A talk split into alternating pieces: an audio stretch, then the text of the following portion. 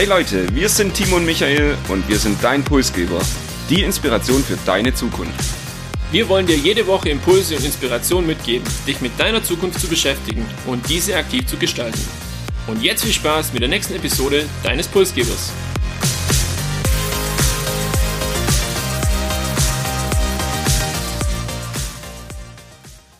Wir begrüßen euch zu Episode 96 und auf dem Weg zur 100. Jubiläumsepisode beschäftigen wir uns heute mal wieder mit einer gesellschaftlichen Zukunftsherausforderung, die nicht weniger relevant ist als das Thema vor zwei Wochen Demenz. Schlimmer als erwartet, die Zeit tickt, es ist noch nicht zu spät zu handeln. Das sind für uns die zentralen Botschaften aus dem im März erschienenen Weltklimabericht und genau diese wollen wir uns heute genauer anschauen. Auch wenn ihr euch mit den Klimaklebern vielleicht nicht identifizieren könnt, versprechen wir euch in dieser Episode uns eben um Fakten und Daten zu bemühen statt Ideologien. Und ich denke, das, was wir heute besprechen, sollte zumindest jeden zum Nachdenken anregen. Bevor wir gleich in den netten Blausch übergehen, Timo, sollten wir uns vielleicht erstmal anschauen, was ist eigentlich der Klimarat und der Klimabericht? Fangen wir vielleicht mit dem ersten Organ an. Ja, gerne. Ähm, IPCC ist die Abkürzung und dahinter steckt das Intergovernmental Panel on Climate Change, auf Deutsch einfach Weltklimarat. Und das ist das führende wissenschaftliche Gremium, wo sich weltweit zum Thema Erderwärmung ja, auseinandersetzt und damit beschäftigt. Das Ganze gehört zu den Vereinten Nationen. Der Sitz ist in Genf und es wurde 1988 gegründet, also ist auch schon ein paar Jahre her und 195 Staaten weltweit gehören dem Weltklimarat an. Und der Weltklimarat hat es heute in unserer Episode geschafft, weil es erst vor kurzem, vor zwei Wochen, einen neuen Bericht gab. Was steht denn da drinne und um was geht's in dem Bericht? Dieser Bericht ist sehr, sehr umfangreich, aber man kann ihn grob in drei Teile unterteilen oder aufgliedern. Zum einen der naturwissenschaftliche Bereich, wo es um die Grundlagen des Klimawandels geht, dann die Folgen des Klimawandels und zu guter Letzt eben die Minderung des Klimawandels. Also was können wir konkret tun, um den Klimawandel einzudämmen oder zumindest die Folgen abzumildern. Alle sechs bis sieben Jahre erscheint so ein neuer Bericht und es sind circa 1000 Wissenschaftler, die an diesem jetzigen Bericht die letzten sechs bis sieben Jahre eben mitgearbeitet haben. Und diese Berichte dienen eben auch als Grundlage für die Politik, beispielsweise für die jährlichen Verhandlungen auf der Weltklimakonferenz. Es sind 89.000 wissenschaftliche Arbeiten da dafür ausgewertet worden. Also es steckt schon eine ganze Menge Know-how in diesem Bericht drin. Und zu guter Letzt kann man sagen, es ist eine mahnende Zusammenfassung, vor allem für die Politik, für die Entscheidungsträger, was unsere ja, Zukunft anbetrifft. Genau diese mahnende Zusammenfassung wollen wir uns gleich im Detail anschauen.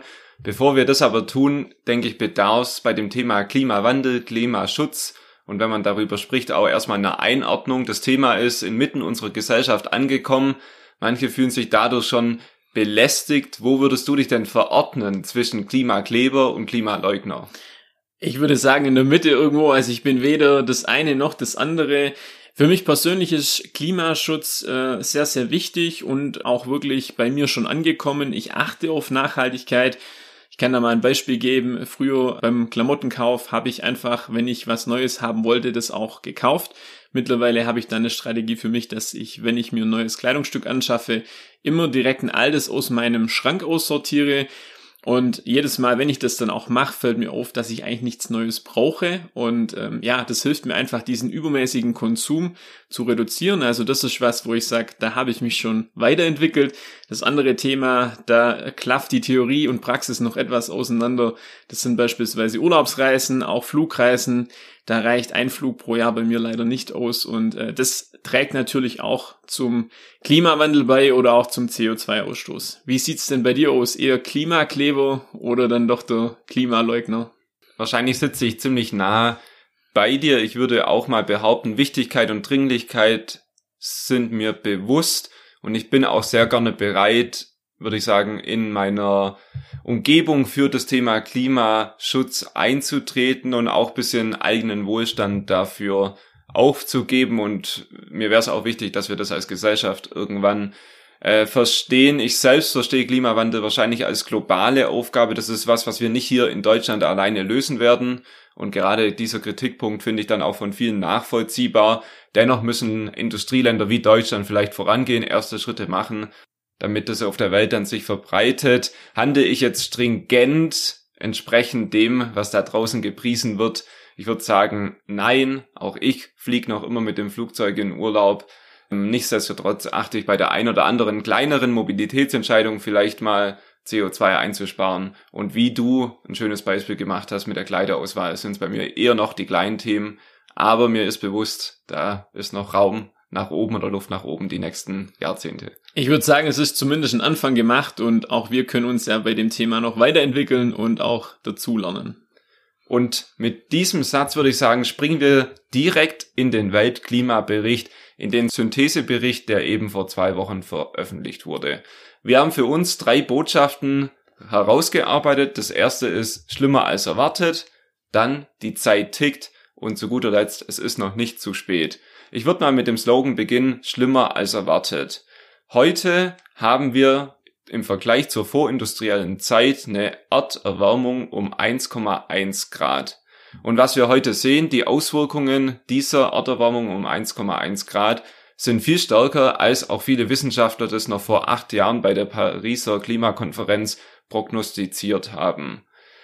Der Bericht sieht es als erwiesen an, dass diese Klimaerwärmung menschengemacht ist und wahrscheinlich auch eine düstere Prognose, dass wir das 1,5 Grad Ziel vom Pariser Klimaabkommen ja, temporär auf jeden Fall überschreiten werden und es sehr hart sein wird, dieses auch zu halten. Jedes Grad oder jedes zehnte Grad darüber und jedes Jahr, das wir temporär über dieser 1,5 Grad Grenze sind, wird das Risiko von Umweltschäden und die Auswirkungen drastisch verschlimmern. Schauen wir mal uns vielleicht ein Detail an und ich glaube, das zeigt dann auch die Auswirkungen ziemlich gut. Ich habe mir beispielsweise äh, die tote Fische in Australien im letzten Jahr herausgesucht aufgrund fehlendem Sauerstoff, der aufgrund einer Dürre in Australien entstanden ist. Und das zeigt eigentlich sehr gut die Verflechtung der Auswirkungen, die auch die Wissenschaft bisher unterschätzt hat. Also das erste Fazit aus dem Bericht, schlimmer als erwartet, die Auswirkungen von dem Klimawandel sind wahrscheinlich noch viel stärker, als auch die Wissenschaft es noch vor zehn Jahren erwartet hätte. Und die zweite Botschaft äh, schließe ich gleich an. Die Zeit tickt. Man darf nicht weiter warten, sondern wenn wir was ändern wollen, dann muss es jetzt passieren. Es ist dringend notwendig, stärker dagegen zu steuern, als man es auch bisher schon gemacht hat. Und die aktuellen Maßnahmen, das zeigt auch der Bericht, die reichen bei weitem nicht aus. Man kann sagen, dem Klimaschutz rennt irgendwo die Zeit davon. Wir haben nur noch ein begrenztes Zeitfenster, unseren Wohlstand und eben auch den kompletten Planet zu schützen. Man geht davon aus, oder in diesem Fall die Experten gehen davon aus, dass es sogar nur noch dieses Jahrzehnt ist. Das Leben auf der Erde wird für kommende Generationen deshalb immer unberechenbarer und die Emissionen müssen ab sofort drastisch gesenkt werden und da reichen die bisherigen Maßnahmen definitiv nicht aus. Du hast zu Beginn den Begriff mahnende Zusammenfassung auch erwähnt und ich finde, der trifft gerade auf den Punkt sehr gut zu. Die Zeit tickt. Wir müssen dieses Jahrzehnt handeln und ich habe da von einem der Wissenschaftler im Interview ein, finde ich, sehr plakatives Beispiel auch gehört. Ähm, wir sind so ein bisschen der Marathonläufer, der die ersten 30 Kilometer eben zu langsam gelaufen ist und die letzten 12 Kilometer jetzt wirklich nochmal Gas geben muss. Und in unserem Fall heißt es eben, auf Gas zu verzichten, dummerweise, ähm, aber hier das Tempo deutlich zu erhöhen und die Maßnahmen eben nicht erst morgen umzusetzen, sondern am besten heute schon. Das war also die zweite Botschaft, die Zeit tickt und jetzt noch eine erfreuliche Botschaft, die dritte Botschaft, die wir aus dem Bericht ableiten. Es ist noch nicht zu spät. Ähm, in dem Bericht werden konkrete Maßnahmen auch aufgezeigt, da wird man aber gleich auch nochmal im Detail drauf zurückkommen. Der Bericht sagt, es ist eigentlich genug Geld, vor allem in den Industrieländern, vorhanden und es muss nur anders allokiert werden. Es braucht den politischen Willen und am Ende eben Investitionen, die drei bis sechsmal so hoch sind in den Klimaschutz, wie es eben heute ist. Es geht dabei laut dem Bericht auch nicht nur um Maßnahmen gegen den Klimawandel, um die Erderwärmung einzudämmen, sondern eben auch um die Vorsorge und Absicherung. Denn wir haben schon gelernt, das 1,5 Grad Ziel werden wir zumindest temporär über einige Jahre überschreiten und es wird auf jeden Fall Auswirkungen haben. Wir müssen mit Überschwemmungen, Waldbränden etc. rechnen und deshalb uns auch darauf vorbereiten, damit wir eben nicht nur ökologisch vielleicht darauf vorbereitet sind, sondern solche Ereignisse auch sozial abfedern zu können, um eben gesellschaftliche Risiken hier auch zu minimieren. Die Zusammenfassung also von den drei Botschaften. Es gibt heute wahrscheinlich schon schlimmere Auswirkungen, als das die Wissenschaft noch vor acht Jahren beim Pariser Klimaabkommen erwartet hat. Die Zeit tickt und wir müssen dringend handeln. Es ist aber noch nicht zu spät dafür. Wenn wir uns die drei Botschaften also abschließend nochmal vor Augen führen, wie geht's dir damit, Timo? Ja, es zeichnet ein etwas düsteres Bild, aber, und das ist, denke ich, das Positive, was man zusammenfassen kann, es ist noch nicht zu spät, sondern wir haben noch eine Möglichkeit, das Ganze zu beeinflussen und ich glaube, dass wir diese Chance auch nutzen sollten, das zu tun. Und vielleicht bin ich jetzt bisschen zu böse, aber glaubst du, dass wir Menschen in der Lage sind, dem Bericht auch Folge zu leisten? Ich tue mich schwer damit, vor allem aus dem einen Grund, weil wir es nicht schaffen, weltweit hier an einem Strang zu ziehen. Äh, jeder macht da irgendwo seins und ähm, so wie es bei uns vielleicht der Fall ist, dass wir es auch noch nicht zu 100 Prozent schaffen, ja, klimaneutral oder zumindest ähm, hier klimabewusster unterwegs zu sein, so geht es wahrscheinlich den anderen neun Milliarden Menschen auf der Welt genau gleich. Und warum sollte das dann von heute auf morgen anders werden? Ich glaube nur, wenn die Politik hier dementsprechend wirklich in Anführungszeichen hart durchgreift oder harte Maßnahmen entwickelt, dann haben wir eine Chance, diese Ziele zu erreichen. Und dieser vielleicht global düstere Ausblick, den lassen wir jetzt äh, erstmal auf der Seite stehen. Ich würde sagen, springen wir nochmal zurück in den Bericht, denn da gibt's auch ein paar spannende Daten und Zahlen und die führen einem nochmal das ganze Thema sehr gut vor Augen, wie ich finde.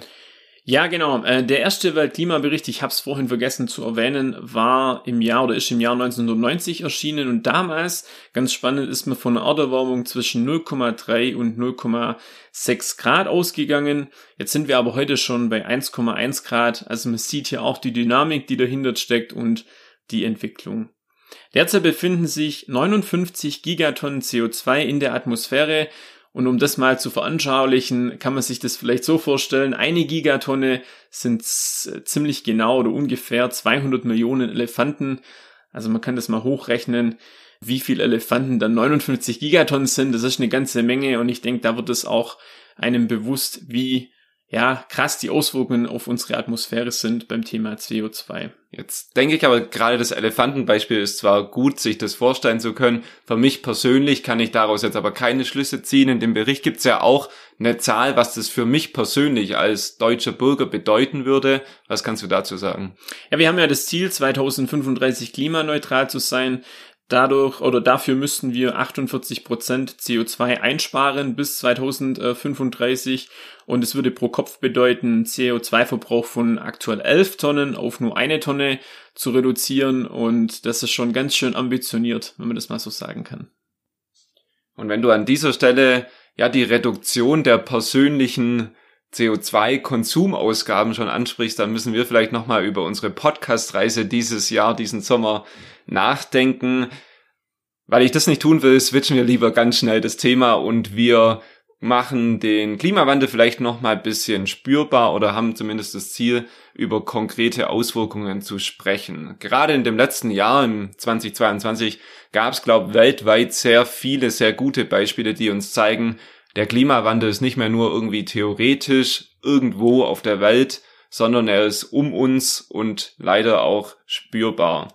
Vielleicht ein Beispiel erstmal von weiter weg, Pakistan 2022, die Überschwemmungen, die Flutkatastrophe, 1500 Tote, 30 Millionen Menschen betroffen und über 30 Milliarden Sachschaden, um mal ein Beispiel von weiter weg zu bringen. Und wer jetzt sagt, okay, Pakistan berührt mich in meinem täglichen Doing leider nicht so sehr, dem kann ich auch noch hier so ein bisschen das Urlaubsziel weniger schmackhaft machen, der Gardasee, auch da die Rekorddürre im Sommer letztes Jahr monatelang kein Niederschlag in Norditalien. Der Gardasee verliert an Wasser. Und ja, wer weiß, vielleicht wachen wir ja auf, wenn in zehn Jahren unser Urlaubsziel kein Wasser mehr hat.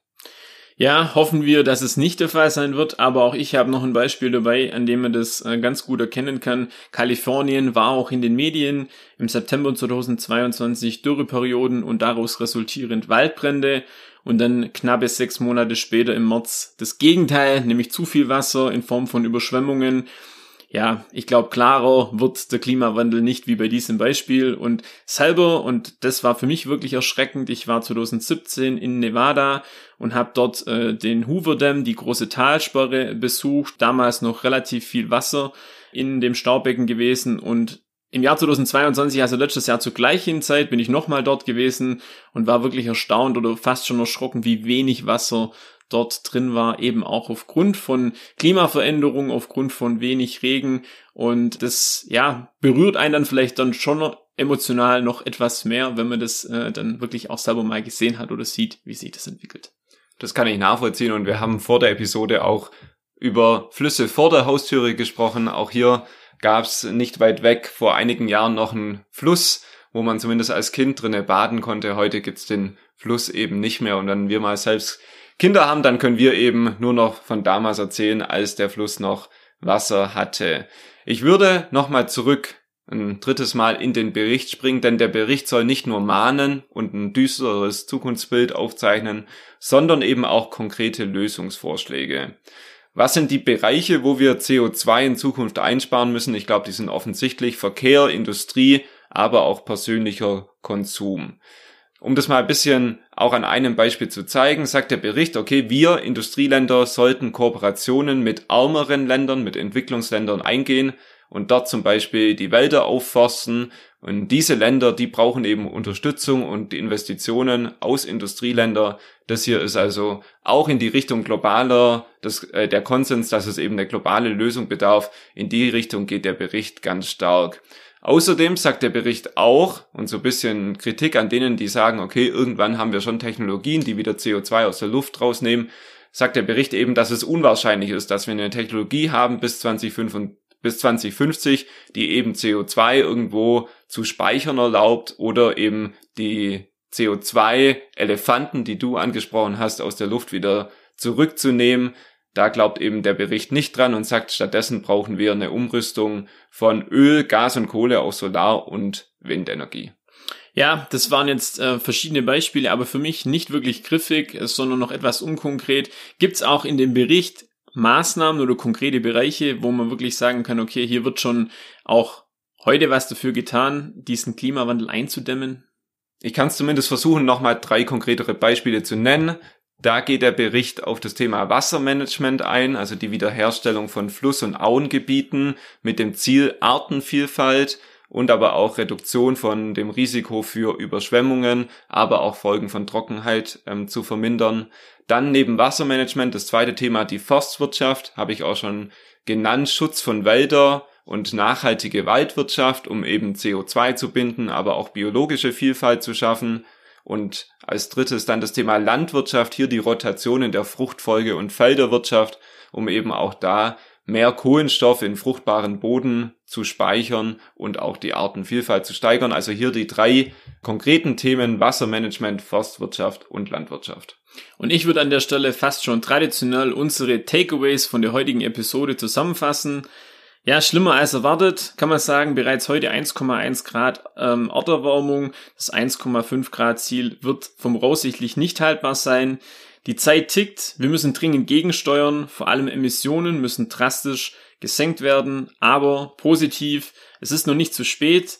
Durch konkrete Maßnahmen gegen den Klimawandel und die Absicherung gegen die Folgen, wie beispielsweise Hochwasserschutz, können wir hier entgegenwirken. Und wenn wir jetzt zum Nachdenken und Nachschlagen angeregt haben, dann würde uns das sehr freuen. Wir packen in die Show Notes zum einen nochmal den Link zu dem Weltklimabericht, aber auch zu einem sehr guten Artikel von Quarks, den wir auch in Vorbereitung auf diese Episode gelesen haben. Das war Episode 96 und damit kommen wir unserem persönlichen Podcast-Jubiläum immer näher. Wir sagen vielen Dank fürs Zuhören und hoffen, wie gesagt, dass auch ein Impuls zum Nachdenken und Nachschlagen dabei war. Wir freuen uns, wie immer, über jedes Feedback, das wir von euch zur Episode erhalten. Und ansonsten bleibt uns noch zu sagen, abonniert unseren Podcast auf eurem Podcast-Player und erzählt vor allem euren Freunden und Kollegen vom Podcast Pulsgeber. Wir wünschen euch eine klimafreundliche Woche ohne unnötige Emissionen und stattdessen viele inspirierende Momente.